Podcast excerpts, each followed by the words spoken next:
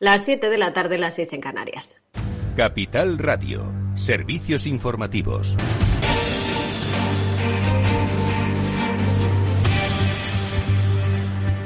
¿Qué tal? Muy buenas tardes. Es la noticia del día. El Consejo de Ministros ha aprobado este martes los indultos para esos nueve condenados por sedición y malversación en el procés independentista en Cataluña y que todavía seguían en la cárcel. Pedro Sánchez, presidente del Gobierno, comparecía para señalar que esta medida busca volver al diálogo.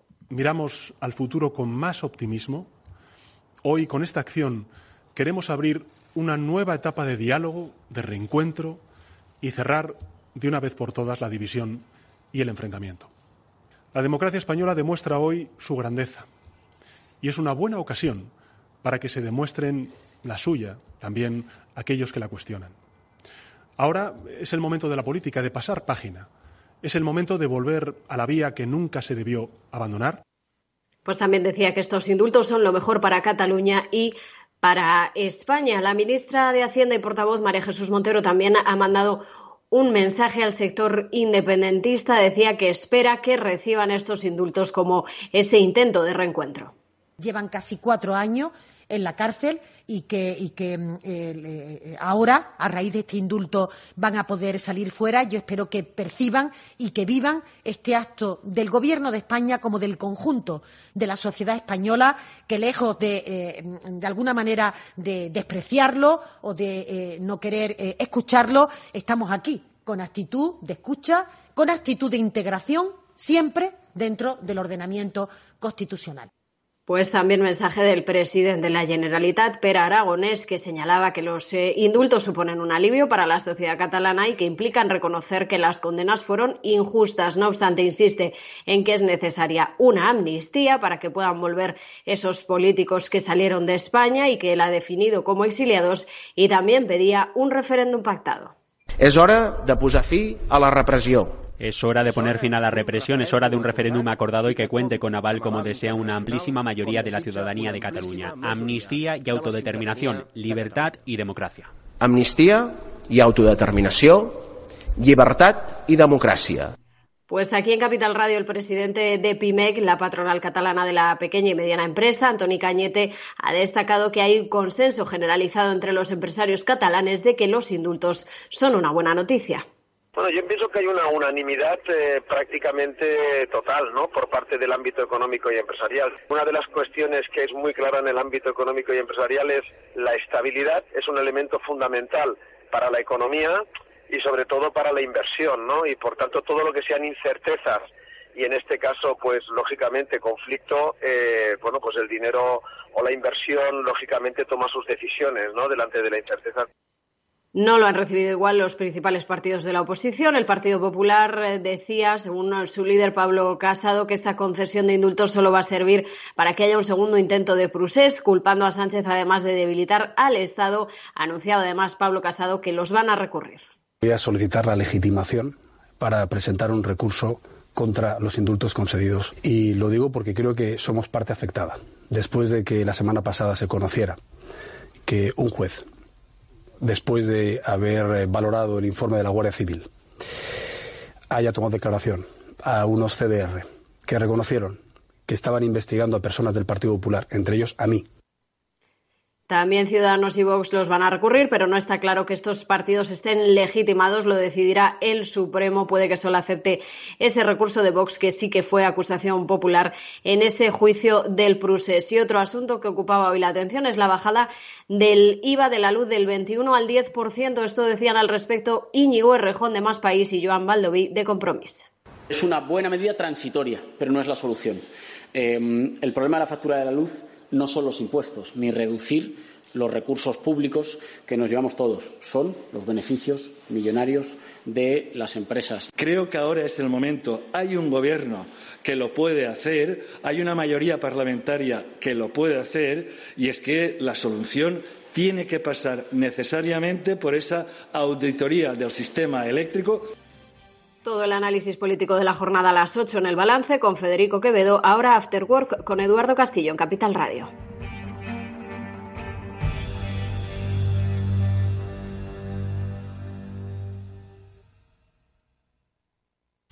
Invertir en acciones y ETFs con XTB tiene muchas ventajas. No tienes ninguna comisión hasta 100.000 euros al mes. La apertura de cuenta es online, rápida y sencilla. Y tenemos atención al cliente 24 horas al día en español. Más de 300.000 clientes ya confían en nosotros. xtb.es. Riesgo 6 de 6. Este número es indicativo del riesgo del producto, siendo uno indicativo del menor riesgo y 6 del mayor riesgo.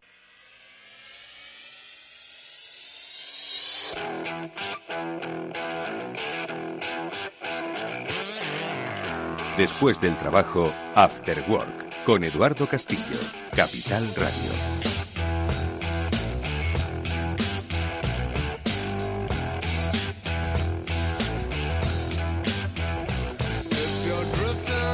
¿Qué tal amigos? Buenas tardes, bienvenidos al Afterwork de Capital Radio que ya comienza y que hoy, bueno, pues está dispuesto a analizar las cosas que pasan en la economía. Obviamente, las cosas que pasan en la economía vienen determinadas por lo que hacen los poderes públicos. De eso hablaremos enseguida, no tanto de los indultos ni del posicionamiento de los empresarios, pero sí de otras cosas que hacen los políticos y que al final acaba afectando a nuestros bolsillos. Por ejemplo, lo de la bajada del IVA de la, eh, de la factura eléctrica. Al final sí se podía, y al final, bueno, pues se viene después de haber tenido bastante mala prensa esas subidas en el coste de la luz que hemos vivido los españoles, tanto en invierno como en verano. Entonces, será por Filomena y será por el aire acondicionado. Bueno, pues al final era posible, pero también es posible subirlo. Al final es una cuestión de impuestos, así es como se logra influir en el mercado. Bueno, pues lo hablaremos con nuestros invitados. Por cierto que hoy vamos a hablar de negocios. Eh, ¿Qué os gustaría montar a vosotros si pudieseis montar un negocio?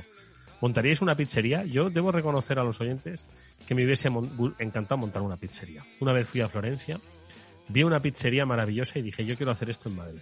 Luego ya, por supuesto, en el avión se me pasó la idea, pero ¿cómo será el negocio de la pizzería? Bueno, pues con el director de operaciones de Pizza Market vamos a hablar en este programa para que nos cuente cómo desde Barcelona, hoy ya en Madrid, pueden competir en un negocio que, ojo, no debe ser nada fácil, porque ¿cuántas pizzerías tenéis en vuestro barrio? Bueno, pues de eso hablaremos con Axel Peinado luego en el programa. Pero antes, como digo, hablaremos con Félix López, con Chimo Ortega de muchas cosas que pasan en la economía y que vamos a tratar de darle sentido, por supuesto, a pues, las cosas que pasan en nuestra vida. Bienvenidos.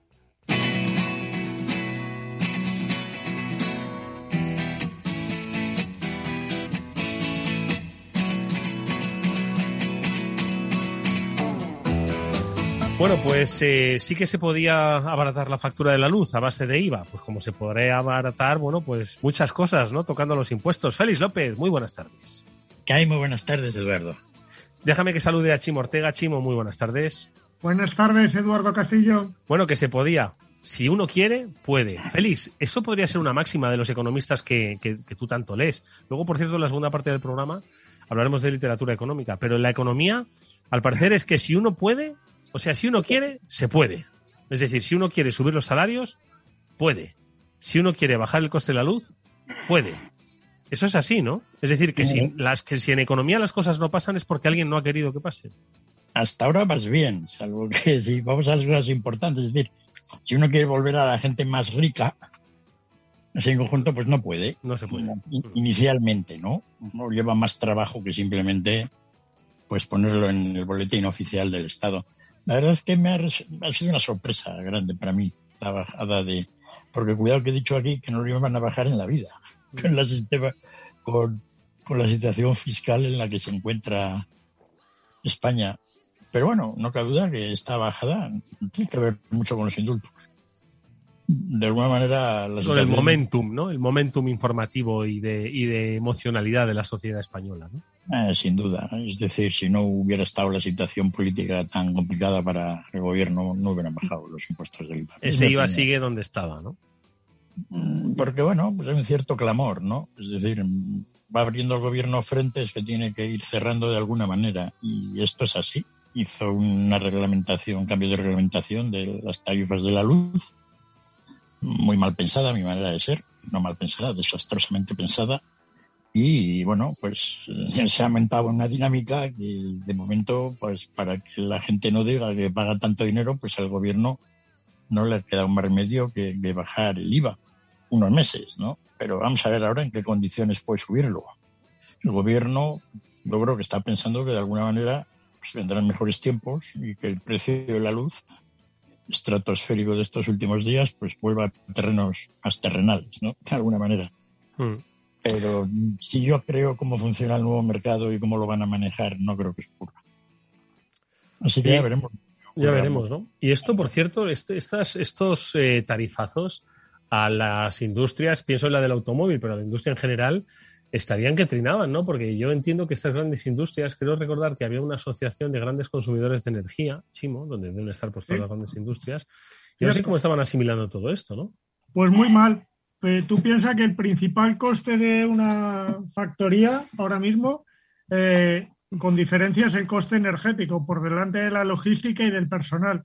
Con lo cual, imagínate cómo asimilan estas subidas de tarifa y luego piensa que hay otra cosa, que es que el autoconsumo en España, eh, que muchas fábricas han optado por eso y han instalado incluso paneles solares y han hecho grandes inversiones, mm. eh, no, está, no es un autoconsumo 100% real, sino que al final tu excedente lo remites a la red y la red te lo vuelve a suministrar. Es decir, eh, no es lo que, lo que las industrias quieren cuando hacen grandes inversiones para por un lado, para ser sostenibles y pagar menos tasas en esas emisiones de CO2 y por otro lado, para ahorrar costes energéticos, con lo cual no, no está ni las del automóvil ni ningún otro gran consumidor energético en España eh, creo que esté muy contento con lo que está pasando con la luz. Eh, mira, el automóvil tiene otra gran crisis que, es la del acero eh, y en una buena medida viene por porque no se están, obviamente, utilizando mm, energías renovables para la fabricación del acero y el coste de las energías está siendo muy caro, con lo cual aquí, que teníamos buenas acerías, tenemos otro problema. Por ejemplo. Sí, para ir sumando, ¿no? sí, no, la verdad, eh, en estos últimos meses la situación del mercado del acero y, en relación con esta energía, pero sobre todo el coste del hierro, ¿no? Mineral de hierro. No, pues eh, es, que se ha doblado casi el mineral, ¿no? Es decir, los hay ciertos productos en las commodities recientemente que es realmente una bomba, ¿no? Y fíjate la influencia que tiene el coste del acero en un vehículo normal. Hubo aquel desastre de, inundaciones en Brasil, de las minas de, de, Bale, ¿no? Y, vale, y entonces pues bueno, todavía no se han puesto en marcha, eran de las minas más importantes del mundo. De los que más compran de esto son los chinos. O sea, de alguna manera ahora se están haciendo de paganos, por una vez, ¿no? de, mm. de cómo va esto. Y bueno, ahí anda el mundo, con una especie de, de burbujerías en diversos sectores, no en todos, ¿no? En algunos precios pues se han mantenido más o menos estables, pero en el cobre, en el mineral de, hierro y bueno, el petróleo ha ido subiendo sustancialmente, vamos a ver qué ocurre con él. La gente ahora, los petroleros, digamos, son optimistas de que los precios todavía pueden subir bastante más.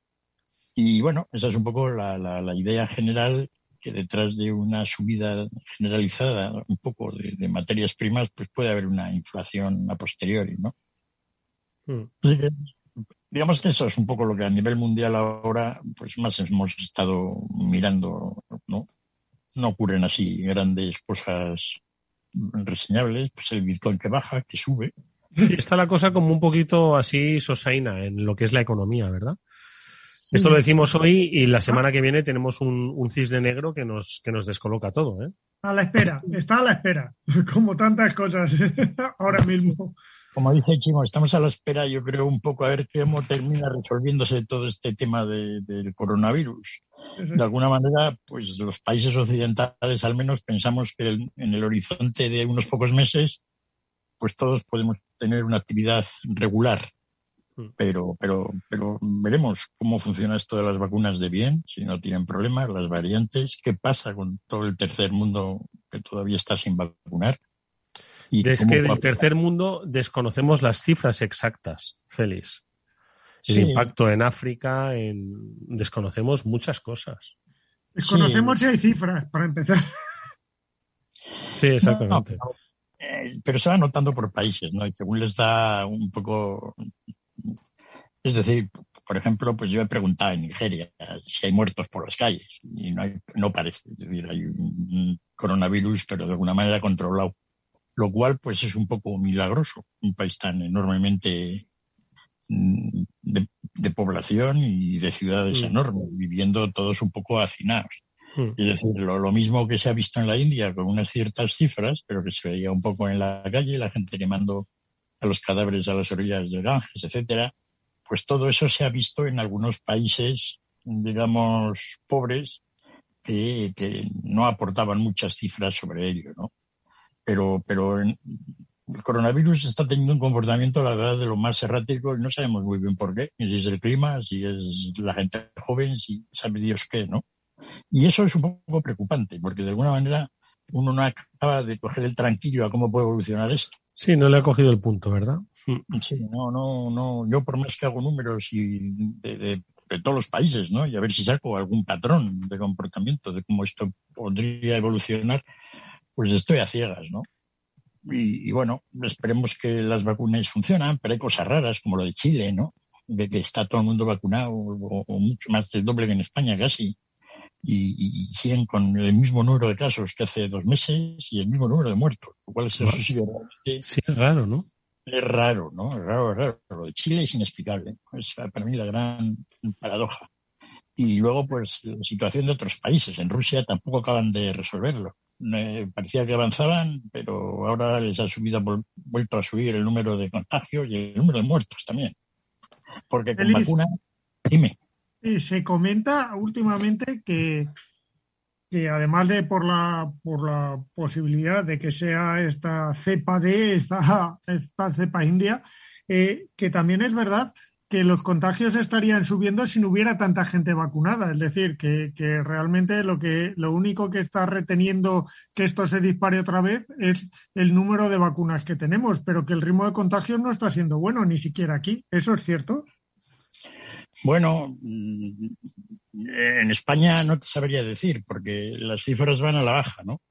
Pero en otros países no cabe dudar que puede ser El Reino Unido es un caso claro, ¿no? Es decir, el número de contagios ha ido aumentando en los últimos meses, en las últimas semanas. Entonces, y han estado preocupados. Curiosamente, los muertos y la gente que está en los hospitales tratados de manera grave, esos están bajando. Es decir, que de alguna manera sigue habiendo contagios, pero digamos el índice de mortalidad, al menos en los países razonablemente vacunados, no aumenta. Lo cual esa es muy buena señal. Pero claro, hace años, eh, bueno, hace años, hace unos meses estábamos hablando que con un cierto nivel de, de, de, inmunización de masa, pues podríamos ya ir controlando las infecciones. Y hay mucha gente vacunada y además mucha gente ya ha sufrido el coronavirus, que no se ha vacunado. Eso de alguna manera debería incidir sobre ello, ¿no? Pero bueno, buena señal también de Estados Unidos, allí con su programa de vacunación más o menos que no se sabe muy bien quién quiere vacunarse y no, pero han ido bajando. Sí, en Estados Unidos el sistema de vacunación es pintoresco como todo el país y, y entonces, pues de alguna manera ha ido bajando el número de contagios y el número de, de muertos, ¿no? Pero fijaros, ya 300, 400 muertos al día en un país un poco grande parece que es una tarifa, un peaje barato, ¿no? Sí. Es decir, nos hemos hasta acostumbrado a eso. Es decir, miles de muertos desperdigados por el mundo, sumados todos en un día, pues ya parece que no, no suman mucho. ¿no? Y, y bueno, así que estoy un poco preocupado porque yo pensaba que se iba a resolver un poco mejor hace yo tres o cuatro meses estaba más optimista. Vaya, hombre. Sí. pues la verdad es que las, las eh, políticas se, se dirigen hacia una suavización que es eh, de, de, las, de las medidas, ¿no? Con esto del fin de las mascarillas en espacios públicos, que no, no entro a juzgar si es buena o mala medida, pero sí que sin lugar a dudas es una transmisión emocional de que las cosas están cambiando y estamos pues casi en sinceramente ya no me acuerdo cuándo era, cuándo fue obligatorio llevar mascarilla. Yo creo que, mm, ayúdame a recordar, pero yo creo que la mascarilla fue obligatoria, mm, es decir, un poco menos que desde el fin del confinamiento. Estamos hablando del fin del estado de alarma del año 2020. Entonces, yo creo que una medida tan, tan drástica como pues ya permitir que no haya mascarillas en el exterior, es, eh, la, es un poco comunicarle a la ciudadanía de que, de que el problema está ya casi, casi solucionado, ¿eh? casi, casi solucionado. Entonces, un poco por lo que apuntas, Feli, me da un poco de miedo, ¿no? Que nos estemos, que nos estemos adelantando, ¿no? Originalmente había una serie de médicos que de alguna manera decían, tomaban las medidas. Luego vimos que esto de los expertos, pues no había tantos, ¿no? no. Y cómo se dirigía esto. Ahora ya los expertos han desaparecido. Ya ni, ya ni están, ¿no? Es decir, ahora las decisiones se toman de acuerdo, pues vete a saber cómo. ¿no? Básicamente se toman ya con la idea de cuánto aguante tiene la gente de que la gente se muera a cambio de ir por la calle sin mascarilla. De tal manera que según hemos ido bajando el número de muertos y de alguna manera nos vamos acostumbrando a ello, pues parece ser que las autoridades públicas pues dicen, pues bueno, ya que la gente se quite la mascarilla. Es decir, mm, ya va pasando en casi todo el mundo que las autoridades sanitarias pues no tienen mucho que decir últimamente. Se toman las medidas, nadie sale un experto, ya nadie dice que tiene un comité que dice que ahora efectivamente nos podemos quitar la mascarilla. Sin embargo, pues efectivamente seguimos oyendo en la televisión médicos, tal, sí, no, no te la quites porque todavía no, nos hubiera gustado que hubiéramos esperado un poco más hasta que los niveles fueran más bajos. Ese tipo de comentarios. Y ya andamos, andamos a un tran tran que puede ser muy duradero. Mm. Bueno, dejadme que hagamos un, cambio de tercio, ¿vale? Porque quiero que con nuestra siguiente entrevista pues podamos inspirar a la gente, hombre, no, sé si a que monte una pizzería, pero sí a que piense en posibles negocios inspirándose en lo que han hecho desde Pizza Market, porque es curioso, es interesante, es saber aprovechar el momento. ¿Qué es lo que sigue a ese momento? Se lo vamos a preguntar enseguida a nuestro invitado Axel Peinado, que ya está por aquí.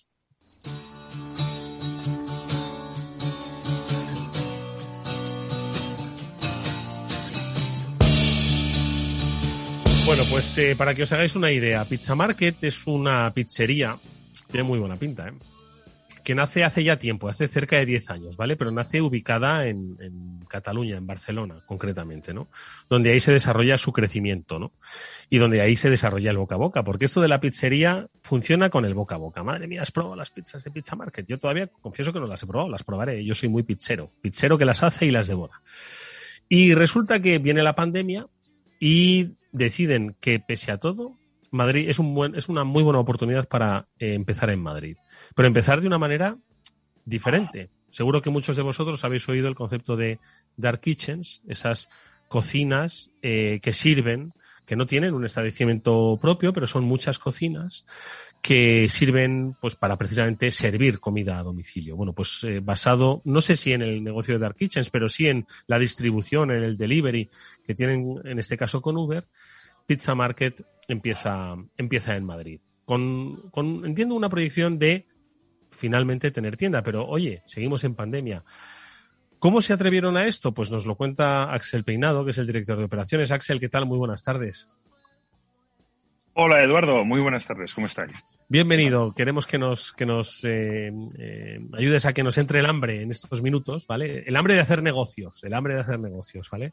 Porque no sé si me has estado escuchando, no sé si he contado bien, pues muy resumidamente, la historia de, de Pizza Market. Nace en Barcelona 2011, pero en plena pandemia 2020 desembarca en Madrid, viendo una oportunidad, además con un modelo de negocio muy definido, muy concreto pero con, posibilidad de escalar. ¿no? ¿Es así como hoy eh, seguimos conociendo a Pizza Market?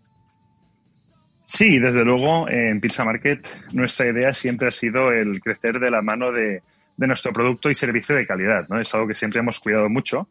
Y entonces, al venirnos aquí a Madrid, como decías tú, lo hemos enfocado de una manera que podamos cubrir bastante, bastante radio de reparto, ya que nosotros al final somos expertos en delivery, ¿vale? Entonces, ¿qué es importante para alguien eh, experto en delivery y además que trabaja eh, pizzas de calidad, ¿no? Pues muy sencillo, radios de reparto pequeños, porque contra más grande sea el radio, esa calidad, esa temperatura puede bajar, ¿no, Eduardo? Entonces, ¿cómo podemos expandirnos de manera rápida en esta, en esta situación de pandemia, ¿no? Eh, sin que tampoco requiera muchísima inversión y pudiendo justificar toda la logística de Barcelona a Madrid, porque nosotros producimos esto de manera artesana y lo llevamos hasta Madrid, ¿no? Entonces, la idea fue clara. Eh, queríamos abrir cuatro puntos en Madrid durante este año, del cual ya tenemos tres. Eh, dos de ellos son cocinas, como bien decías tú, que están en la zona de Tetuán y Salamanca, pero uno de ellos, y aquí te tengo que corregir, perdóname, Eduardo, con mucho cariño, eh, sí que tenemos restaurante. en calle Genova Nueva, en calle Genova 9, tenemos un, un, flagship, un flagship que le llamamos, que es un buque insignia, ¿no? que es una tienda donde sí que tenemos restaurante, porque creemos que la gente de Madrid es muy ociosa, ¿no? Le gusta mucho el salir, le gusta mucho el, el tocar, ¿no? El, tener esa experiencia. Entonces teníamos que acompañar ese modelo de, Axel, que es que hace tiempo, hace tiempo que no salgo, hombre. Entonces, eh, pues ya sabes dónde estamos. desescalando. Calle, calle Genova Nueva. Ahí nos puedes probar, correcto. Sí, sí. Entonces, para acompañar esta, esta expansión, decidimos hacer tanto eh, el restaurante en calle Génova, sino también con tres cocinas, como bien decías tú. Esto que nos permite, con, una, con un presupuesto ¿no? Eh, más limitado, podernos expandir en un radio mucho más amplio de Madrid. Por lo mm. tanto, justificamos toda esa logística de llevar toda esta comida de calidad hasta ahí. ¿no? Es un mm. poco la idea que hemos llevado a cabo. Oye, la verdad es que, sin lugar a dudas, me ha, encantado ese aspecto que has dicho, ¿no? Somos expertos en delivery, hacemos muy buenas pizzas, ojo, no se nos olvida, pero somos expertos en delivery. Yo te quiero preguntar por esas, por esos dos conceptos, porque, claro, hacer un negocio de pizzas en una ciudad como Madrid o como Barcelona, es decir, pero, pero madre mía, ¿tú has visto la cantidad de eh, competencia de pizzas que hay mm, aquí, abajo, arriba, izquierda, derecha. Es decir, ¿qué es lo que hay que hacer para diferenciarse? Y si esa diferenciación está precisamente no tanto en la rapidez, sino lo que te ofrece la rapidez de, conocer el, negocio del delivery. Claro, ah. toda la razón en lo que dices, Eduardo. Y esto es una cosa que nosotros tenemos claro y por eso nos definimos como expertos en delivery. Lo has dicho muy bien, puedes localizarnos a través de Uber Eats, pero también a, través de nuestra web o de nuestro teléfono. Combinamos la plataforma de Uber Eats y sus repartidores con los nuestros propios. Y esto es algo clave que nos diferencia del resto. No somos un restaurante más, no somos una pizzería más que está en la esquina y que hace una pizza buena. Somos una pizzería que tiene todo pensado para que esa pizza buena, esa pizza de ingredientes de calidad, te llegue a casa y tengas la misma experiencia que en el local. ¿A qué me refiero? Nuestra caja está pensada para que aguante la temperatura. Nuestras bolsas, nuestra logística, toda la operativa está hecha para que te llegue lo más rápido a casa y además mantenga la mejor calidad del producto. Cosa que otros restaurantes que se han sumado a esta moda del delivery eran ya pizzerías con su local, que bien decías tú, que hay muchos, y han dicho, oye, pues voy a también repartirlo. Y no han pensado toda esta logística, todo este sistema que hay detrás. Mm. Nuestro CEO, Nacho, describe muy bien esta situación diciendo que somos una empresa de dos vías por un lado, somos esta vía de alimentaria, ¿no? de restauración, pero por el otro somos una empresa de logística. Y ahí es donde nos definimos y nos diferenciamos. Eso es lo que hacemos bien. Oye, pero Axel, ¿cuándo se produce ese cambio de mentalidad? Porque entiendo que en un, momento determinado se tiene que producir, sobre todo porque con una historia de 2011, en 2011 sí que había, obviamente, ¿no? Pues eh, servicios ya de reparto a domicilio, pero no teníamos el boom, ¿no? De este, de este, de este comercio de alimentos online, ¿no? Por decirlo así. Entonces, ¿cuándo se produce ese cambio de mentalidad en el que de repente os dais cuenta de que dices, oye, nuestro negocio eh, no, está en llevar mil pizzas, que de esas mil pueden llegar 800 eh, frías, sino en llevar de las 50 que llevamos que, que lleguen con la mejor experiencia de cliente del mundo. ¿Cuándo se produce ese cambio de mentalidad? Pues lo has definido de manera perfecta, Eduardo. Yo creo que esto es algo que nos viene inculcado desde, desde, la, desde los inicios ¿no? de la empresa, donde siempre hemos primado esa calidad de, de experiencia. Yo no soy de producto, ¿no? de experiencia. Entonces, para nosotros era básico y fundamental, antes de realizar un proceso de expansión, que pudiéramos garantizar a nuestros clientes que la calidad que tenían en el restaurante era la misma que en, que en delivery. Y por eso nosotros ya, de origen, venimos un poco enfocados a eso. Pizza Market es, desde sus inicios, experta en, en delivery y en takeaway. Entonces, para nosotros no ha sido una evolución en ese sentido. ¿Qué es, ¿En qué hemos evolucionado, Eduardo? Pues hemos evolucionado de empezar en un local de 30 metros cuadrados aquí en una ciudad de Esplugas de Llobregat, al lado de Barcelona, pues a ser una empresa de unos 230 trabajadores que somos a día de hoy, con 12 puntos de venta y un plan de expansión importante. Ahí ha sido la evolución. La evolución más bien y la dificultad ha estado en escalar el modelo de negocio. Pero en origen ya teníamos ese modelo de negocio. Hmm. Eh, Félix, eh, nos está escuchando nuestro economista de cabecera, Félix López. Félix, ¿qué te parece eh, lo que nos cuenta Axel? Me parece fantástico que ellos hayan identificado que un negocio de restauración tiene que ser también un negocio brillante de delivery. Hombre, para defenderte un poco la espalda, tengo que, como yo vivo a 100 metros de la calle Genova 9, ah, que es verdad, he comprado tres veces ya pizzas. No me digas. Sí, y son geniales. ¿No? Es decir, que hay Muchísimas gracias. Esto Feliz, macho, eso no, no, estaba, preparado. No, no, no, es verdad que no. ¿eh? Pero así es, ¿no? Eh, tiene una con jalapeños, que a mí me pican buenísimo. Pero bueno, mi mujer, mi hijo, ¿no? Comen las, las otras más, digamos, normales, ¿no? O sea que os felicito realmente, porque yo repita pizza en un sitio pues no es fácil ni habitual, ¿no? Muchísimas gracias de parte de todo el equipo. La verdad es que parece fácil, pero hay mucho esfuerzo detrás de todo esto y de, algo tan simple como es el hecho de llevarte una pizza a casa, ¿no? Que parece algo simple. Detrás de esto hay mucho trabajo, mucho esfuerzo, un gran equipo trabajando y mira, eh, te doy las gracias de parte de todos que no están aquí conmigo hoy. Bueno, es un tanto heroico, ¿no? Vosotros yo que lo comento muchas veces, ¿verdad? Aquí que ando por, la, por las zonas de Madrid y voy viendo cómo se abren y se cierran negocios. Y a lo largo de esta pandemia, pues hemos estado observando cómo, pese a que muchos sitios se han cerrado, pues hay gente optimista que sigue abriendo cosas. Y dices, pero Dios, todavía esto no está nada resuelto, ¿no? O sea que, eh, pues oye, agradeceros el, esfuerzo y el optimismo con lo que os tomáis las cosas. ¿no? Félix, deja de pincharme ya con las pizzas y cuéntame qué te parece lo que nos decía Axel sobre eh, entender el delivery como parte del negocio, no como mm, quizás eh, una herramienta accesoria del negocio de las pizzas en este caso. Bueno, el delivery es ahora eh, en todo el sector, digamos, de, restauración y de minorista, etcétera, pues es un poco el corazón en el que todo, en que todo el mundo quiere ser experto. Mm. ¿No? Es decir, hay un boom del delivery mundial.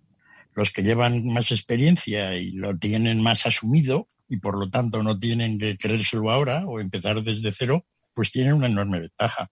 Pero ayer estuve en un polígono industrial al lado de Guadalajara con unos almacenes impresionantes, todo el parque de, deliveries y de, empresas de, logística, etcétera, ¿no? Es decir, hay un boom de todo lo relacionado con esto, ¿no? Mm. Y el que mejor lo haga, pues efectivamente pues es una ventaja grande, ¿no?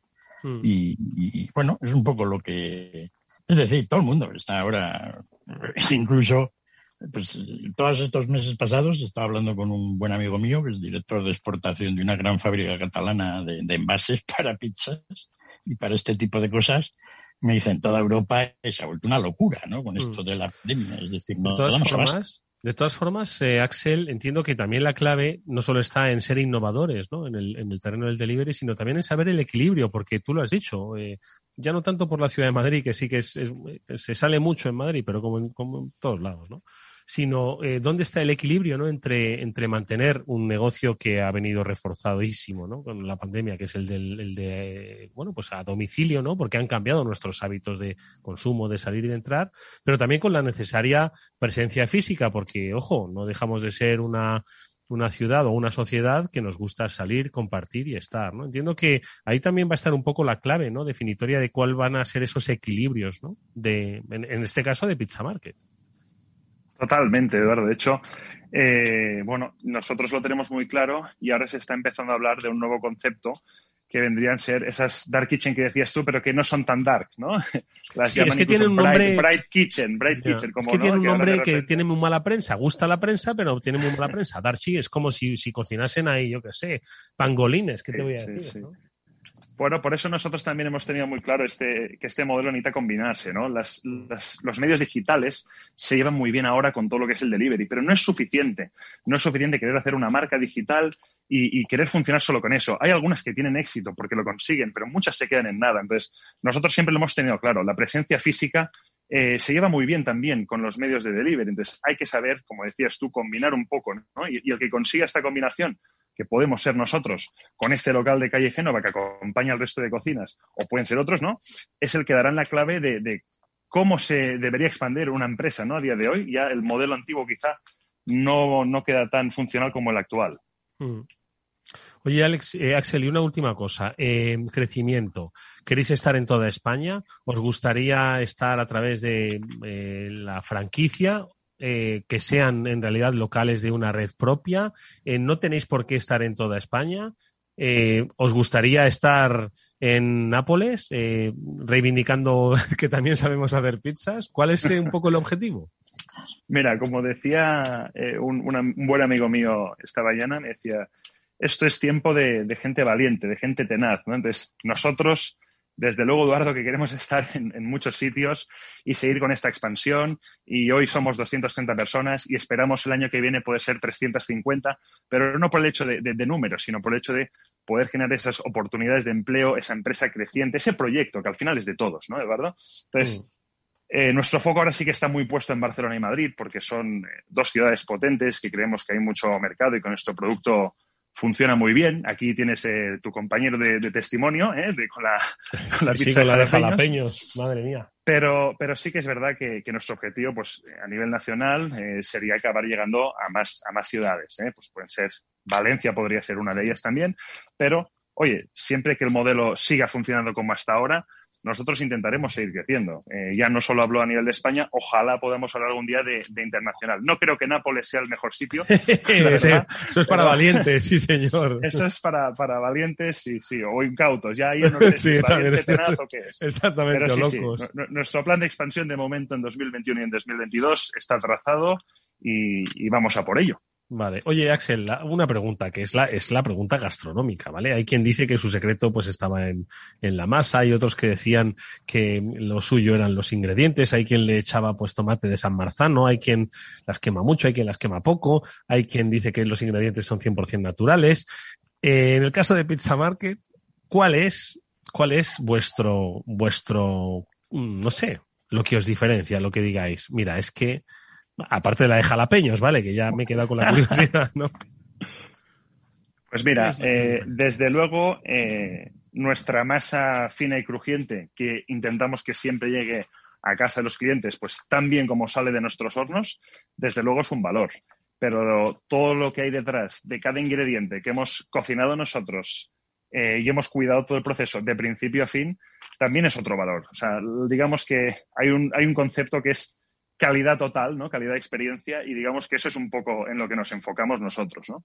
Pero sin duda, la masa fina y crujiente puede ser un diferencial porque no es tan conocida quizá como la masa napolitana que abunda más, ¿no? Por así decirlo. Bueno, bueno. Pues oye, habrá que probar. No os lancéis, oyentes del Afterwork, directamente por la de jalapeño, ¿vale? Porque entiendo que picará. Eso pues tiene que ser en una segunda o tercera vez, pero Ahí nos veremos todos, ojalá, en Pizza Market. Axel Peinado es director de operaciones. Os deseamos toda la suerte del mundo. Os damos la enhorabuena por la valentía y el atrevimiento, pero que obviamente siempre se hace con sensatez y con los pasos bien medidos. Lo dicho, mucha suerte, Axel. Muchas gracias, Eduardo y Félix. Buenas tardes. Adiós. Y nosotros vamos a hacer una brevísima pausa porque vamos a escuchar un consejo de inversión. Porque si te sientes atraído por invertir pero no sabes por dónde empezar, ¿te estás preguntando eso? Bueno, pues que sepas que XTB, que es el broker líder en el mercado europeo con más de 300.000 clientes, pone a tu disposición la mejor oferta del mercado, que es cero comisiones en la compra y venta de acciones y ETFs de todo el mundo hasta 100.000 euros mensuales. El proceso es muy sencillo. ¿eh? Entras en xtb.es y en cinco minutos abres una cuenta, una cuenta completamente online. Además, vas a disponer de la mejor formación del sector, vas a tener análisis de mercado y atención al cliente en castellano y disponible las 24 horas del día. Con XTB inviertes en calidad, oferta, confianza y seguridad. xtb.es. Riesgo 6 de 6. Este número es indicativo del riesgo del producto, siendo uno indicativo del menor riesgo y 6 del mayor riesgo. After Work con Eduardo Castillo. Bueno, pues eh, yo ya decía yo que este tipo de entrevistas es que a mí siempre me abren el apetito, más a esta hora, ¿no? Eh, Chimo Ortega, ¿sigues por ahí antes de que te nos vayas? Aquí sigo salivando, Eduardo Castillo. Estas ¿Tú lo has probado? ¿Has visto el Félix? ¿Has visto el Félix que se tenía muy callado, que había ido ya a Pizza Market? Un experto, no solo ha repetido, sino que lo tiene al lado de casa y las ha probado varias veces. Bien calladito se tenía. Bien calladito. Oye, el final de los paseos. Habrá que, habrá salido el tema. ¿eh? No había salido el tema. No había salido el tema. No, la verdad es que he disfrutado con la entrevista, ¿no? Primero por conocerlo así tan cercanamente, ¿no? Sí. De alguna manera. Y luego, pues porque efectivamente, pues todo el mundillo alrededor de todo este, este asunto culinario de la pizza, pues es realmente entretenido, ¿no? Y sobre todo es que a mí me ha encantado me encantan los negocios que lo tienen claro. Entiendo que uno no se levanta por la mañana y lo ve claro, sino que es un trabajo de días, de años. Oye, se creó en 2011. ¿Qué estabais haciendo en 2011? Seguro que no estabais pensando en cómo revolucionar el mundo del delivery, ¿verdad? No era fácil. Pero bueno, han apostado, han seguido y hoy han entendido que es que y lo vuelvo a repetir, ¿no? Dice, vamos a ver, nosotros qué podemos hacer para diferenciarnos en un mercado donde hay 2.000 pizzerías y además muy ricas, ¿eh? No, no sé si las 2.000, pero por lo menos 800 son muy ricas, ¿no? Dice, oye, pues hagamos que esa experiencia de cliente sea, mm, aseguremos que no haya ningún, ningún fallo en lo que se refiere al, al tema del, del reparto. Y me parece, la verdad es que, pues, absolutamente fundamental, ¿no creéis, Chimo?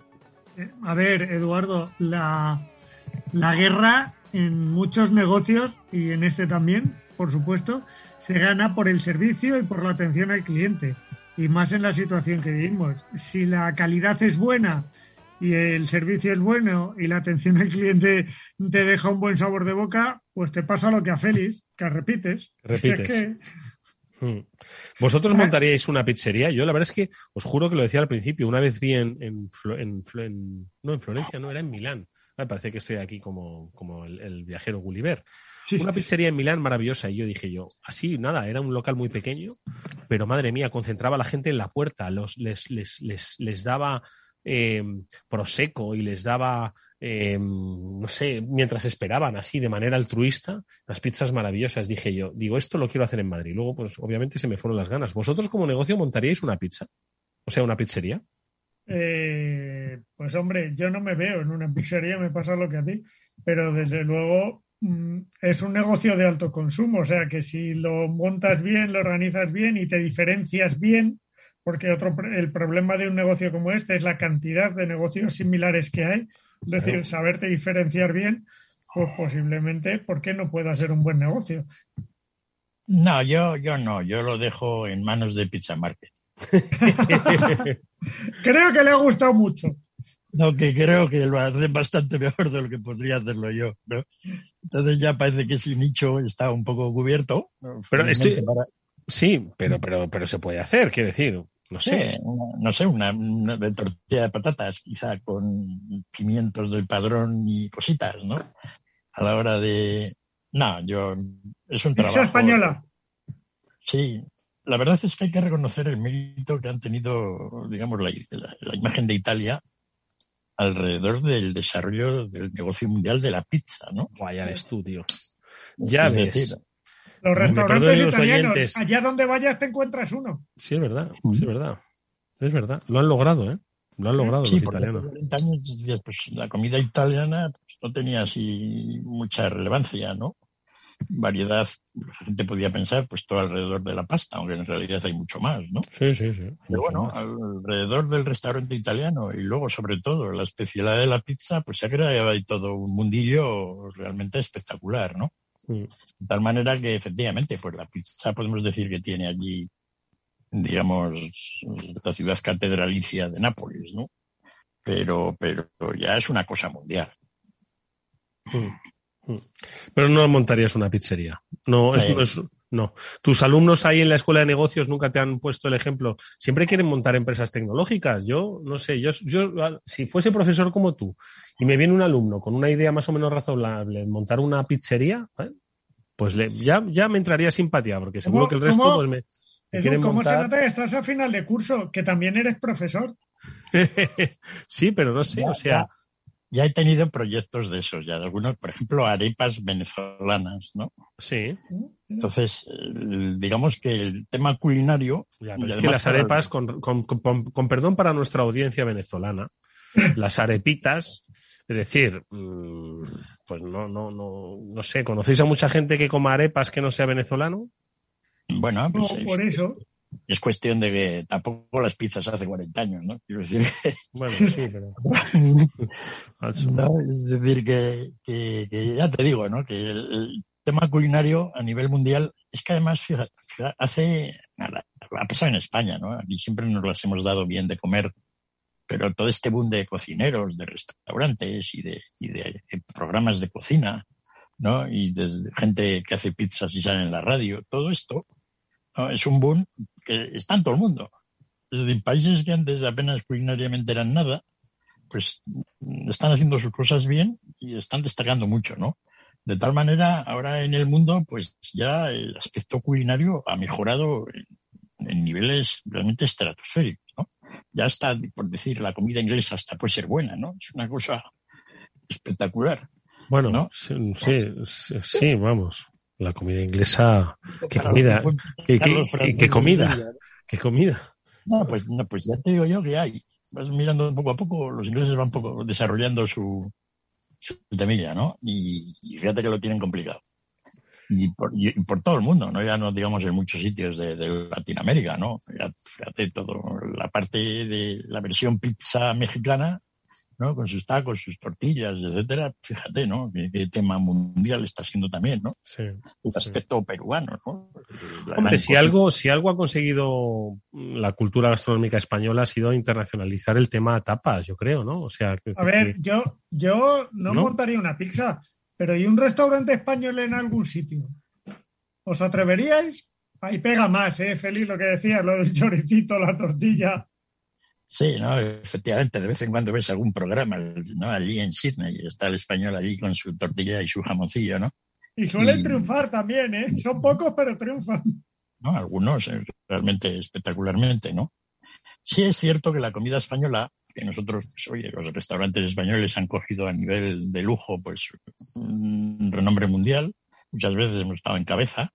Pero la comida española como tal no está muy reconocida, salvo en la versión tapas. ¿No? que es lo que decía Eduardo. La versión tapas, pues efectivamente, hemos dado ahí con un puntillo, una manera de hacer las cosas que pues tiene, digamos, diríamos que sería la versión pizza de los, de los españoles, ¿no? siendo un producto diferente, pero que de alguna manera la gente nos asocia un poco con ello, ¿no? Y entonces, pues bueno, es cierto los españoles tomamos muchas tapas, pero hay gente en el extranjero, sobre todo en Extremo Oriente, que piensa que lo único que los españoles hacemos es tomar tapas, ¿no? A la hora de, hacerlo. Es todo muy curioso. Mm. Oye, Félix, y tienes que, mm, por cambiar de tema, eh, eh, Eduardo se nos ha ido. Sí, ha cambiado de tema y se ha ido. Ha cambiado de tema, pero eso le pasa por dejarnos con la miel en los labios, Félix. Sí, no sabíamos muy bien lo que, lo que íbamos a, Quería, quería cambiar de tema y sin embargo lo que, lo que necesitábamos, lo que necesitábamos es seguir hablando de comida, porque nos ha dejado con la miel en los labios. Félix, la restauración. Ahora que, ahora que estamos solos. No, estoy aquí. A ver, ¿me oís? Vaya, hombre, ya ha aparecido. Ya nos han fastidiado la tertulia. Hombre, no, es que eh, he tenido un, un, apagón momentáneo. No, estaba, estaba eh, preguntándole a Félix si, si nos quería hablar estos últimos minutos de, de, literatura económica. Yo no sé si en los libros que hoy nos traía teníamos ejemplos de pizza. que hables de tu libro. no, comentando un poco con Eduardo, estoy todavía a la espera de, encontrar el libro de la economía de la pandemia o pospandemia. O, ¿no? Es decir, no acaba de haber un tratado que de alguna manera pues maneje un poco la situación económica o cómo se ve. No han hecho algún intento, pero ha sido de poca, de poca monta, ¿no? quizá porque es un poco complicado, es decir, cómo observar el futuro ahora, pues es un poco difícil, cómo van a terminar los mercados de trabajo, todo, cómo va a funcionar todo lo del teletrabajo, si realmente el mundo va a cambiar mucho a nivel de que la gente viaje menos o viaje más en, algunas, en algunos sectores. Todo eso no acaba de, de, haber un librillo que realmente a mí me haya un poco satisfecho, ¿no? Y ya desde que me dejó esa tarea Eduardo hace ya más de un año, pues estoy un poco agobiado por ello, a ver qué encuentro, ¿no? Pero no, no, no, no, no encuentro. Si doy con de todas ello... formas, feliz es que, en fin, se me antoja. Hemos empezado el programa hablando de la dificultad que tiene em, ahora mismo la sociedad, los expertos, si es que existen los médicos, de crear una pauta, un patrón, ¿no? De, de, más o menos de evolución, ni siquiera de comportamiento del coronavirus, ¿no? con vacunación, sin vacunación, con medidas de confinamiento, con mascarilla, sin mascarilla. Entonces, quiero decir que al final puedes hacer un balance de lo que ha pasado y de lo que se ha errado y lo que se ha logrado, pero ni mucho menos eh, un libro cerrado sobre el coronavirus o sobre la pandemia. Entonces, con razón, no hay nadie que se atreva, porque es que primero que puede perder validez, segundo que igual lo que está contando no es que se lo esté inventando, pero puede estar al día siguiente equivocado. Pero eh, hay escritores que son tan valientes como los que hablan pizzerías en Madrid. es decir, hay para. Y entonces yo esperaba que un valiente de esos, efectivamente, que es difícil, pues salga y voy con algunas ideas novedosas, ¿no? Aunque ya sabemos que muchas de ellas, pues, pero bueno, te van, te sugieren cosas, ¿no? Pero bueno, no, así que nos tendremos que ir, nos hemos ido conformando pues todos estos meses con, con cosas, digamos, un poco menores, ¿no? A nivel de, de, de, fíjate que todos los años, os acordáis, os acordaréis, pues sacábamos el libro del año. ¿no? ¿Cuál ha sido el libro del año de la economía? Y empezamos un poco porque que se llevó unos cuantos, ¿verdad? De, el, un par de años se los llevó. Y este año, bueno, es, es pronto para decirlo, ¿no? Mm, pero bueno, empezamos con Piketty, ¿no? Y, y luego, pues, con Gordon, los libros que realmente pues, han marcado una pequeña diferencia en lo que se ha escrito, ¿no? Y últimamente, pues, no sé yo dónde poner la mano, ¿no? Donde diría que he encontrado como una pequeña joya para compartir. Mm bueno, ¿no? Por ejemplo, últimamente he estado leyendo un librillo eh, que, que es bueno comentar porque muy probablemente varios de los oyentes probablemente conocen al autor, que se ha hecho un poco famosillo, que es Tim Harford, ¿no? Este, este escribió The Undercover Economist, ¿no? El economista al desnudo o el economista no haya escrito varios librillos, pues escribiendo muy bien, de una manera muy ilustrativa, aplicando las herramientas de la ciencia económica para resolver problemas económicos sencillos, ¿no? Y bueno, ha tenido un gran éxito. Los libros se han traducido al castellano todos, ¿no? Entonces, este que acaba de salir de él, pues me imagino que va a, ser, va, a seguir la misma tónica. Y además yo creo que es un libro mejor que ninguno de los que ha escrito hasta ahora porque es un libro que se llama El Detective de Datos, de Data Detective. Es muy interesante, ¿no? El hombre va contando pues que desde siempre pues su profesión o su pasión ha sido un poco pues mirar los datos y de los datos pues sacar información. y, yo me siento muy identificado con él, o sea que cuando yo leía eso digo, vaya, parece que vamos bien. Y entonces... Tú eres un tío de datos, Félix. Sí, no, estoy aquí todo el día mirando la pandemia. Y total que el libro explica muy bien, pues oye, por qué muchos de los datos pues, son equivocados y qué debemos hacer para entenderlos bien, ¿no? Pues claro, eso es cierto. Es decir, yo incluso a los alumnos les digo, me dice, ¿cuál es el mercado de bronceador solar en Australia? Te salen un dato y eso cómo lo habrán sacado. ¿Será verdadero? ¿Será falso? Es decir, esa idea inicial que es realmente muy provechosa de pensar de que cualquier dato que miras, pues que está mal. Mm. ¿no? Es muy duro porque dices, oh, ¿no? Entonces, pero bueno, tener esa especie de escepticismo respecto al dato que te dan, pues yo creo que es bastante importante, ¿no? Y a partir de ahí, pues todo lo que va recibiendo, mm, ver la manera de poder contrastarlo de alguna manera, de tal manera que vayamos de alguna manera adquiriendo cierta habilidad en detectar un poco la validez del dato. Porque yo he hecho la prueba varias veces, ¿no? Incluso en las redacciones de, periódicos económicos en España, importantes. Voy allí y le digo, mira, os voy a decir, la mitad de los datos que ponéis en la primera y la segunda página son mentiras. ¿Pero qué dices? ¿No? Y entonces podemos sacar cualquiera, ¿no? Y empezamos allí y empiezo a detectar lo que probablemente es un error, lo otro está mal sacado, lo otro no se ha entendido bien y han dado un dato en vez del otro. Y así todo. Es decir, que el manejo de la exposición del dato es muy deficiente, pero enormemente deficiente. Y entonces, pues Ten Harford pues, ha escrito un librito pues, para ayudarnos a un poco a navegar en ese mundo, ¿no? Así que yo diría que es una cosa importante. ¿No? A la hora de, de hacerlo, ¿no? Pero, pero Félix, cuando hablamos de el dato, ¿a, qué dato te refieres em, que es deficiente? ¿Al volumen de datos, a la estadística, a un porcentaje a grosso modo? ¿A qué, qué, ¿Cuál es el dato al que te refieres? A todos esos que has dicho. Es decir, a cualquier dato que aparece, ¿no? Madrid tiene 350 estaciones de metro. Bueno, un dato, ¿no? Pues será cierto o no puede ser. Por ejemplo, ¿no? Yo he, dicho un número a la voleo. Sé que son más de 100 y menos de 1000, ¿no? Pero 350. Eso, eso Eduardo, te pasa por preguntar. Cualquier 300. Entonces, cuando tú ves eso, ¿no? Alguien te lo dice, pues tiene un cierto criterio, ¿no? Todas las estadísticas, ¿no? Hoy, por ejemplo, pues mm, hemos aprendido de que nos bajaban el IVA de la luz hasta final de año y entonces ya he visto yo dos estimaciones en la prensa de lo que nos va a costar a los españoles. Dentro, dentro, hacia el gobierno, ¿no? Es decir, va a dejar de recaudar por esto.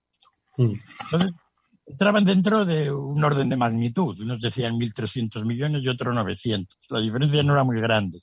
Por lo tanto, te puedes quedar un poco mirando, bueno, vale, no, es muy grande para un titular, pero si uno, te aseguro yo que si una empresa se confunde en 400 millones de euros, pues ese contable no sé yo si ve el titular al día siguiente desde su empresa. Ya, pero para hacernos una idea de cómo va funcionando el mundo, digamos que eso casi es suficiente, ¿no? Pero efectivamente deberíamos, deberíamos requerir más precisión, ¿no?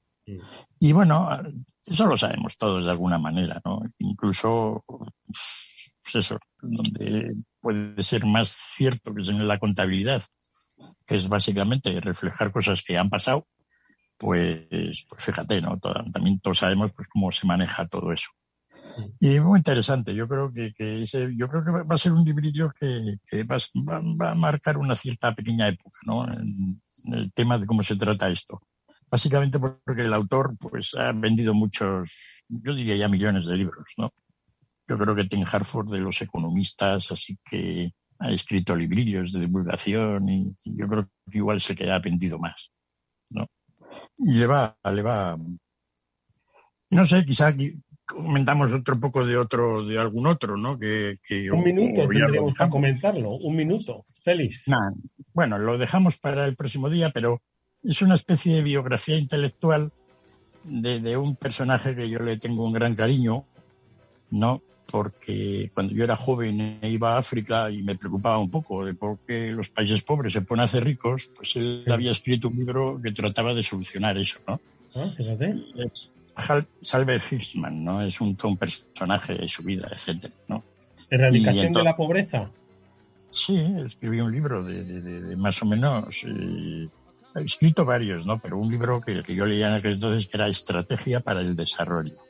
No había mucho escrito en aquel entonces, pues básicamente era el libro de Hirschman, que era un libro peculiar, y quizá un libro de Arthur Lewis, Lewis que era pues también de, esto, ¿no? Entonces había poco material de lectura, libro de la teoría del desarrollo a principios de los... Oye, pues nos, escucha, que nos lo apuntamos y la próxima semana le damos un poco de, de cuerda, ¿vale? Muy bien. pues así, así, hacemos. Amigos, que Félix López y Chimo Ortega, que mil gracias por haber estado estos minutos con nosotros reflexionando y departiendo. Que cenéis bien, no sé si vais a cenar pizza, pero bueno, sea lo que sea, que la disfrutéis igualmente. Félix que la tiene cerca, igual sí. Claro, igual sí, un día nos invitas, Félix. Gracias, Félix Chimo. Nosotros nos despedimos hasta mañana, que volverá el Afterwork como siempre a la misma hora, 19, para hablar de pues muchos temas interesantes y también de transformación digital. Lo haremos con los especialistas de Salesforce en El Transformador. Hasta mañana.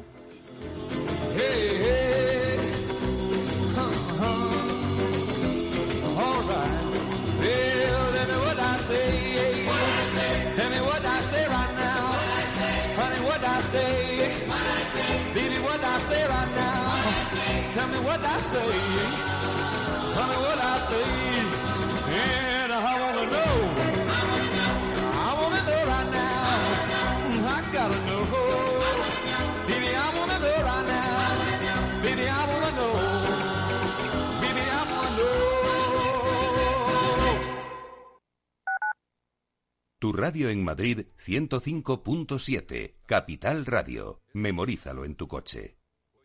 Gráficas Naciones. Más de 50 años de experiencia en el sector de las artes gráficas. Apostamos por la última tecnología tanto en impresión offset como en digital y gran formato. Realizamos todo tipo de impresión. Tarjetas de visita, folletos, libros, vinilos, decoración y montaje de stands. Más información en el 91 629 2145 o en gráficasnaciones.es.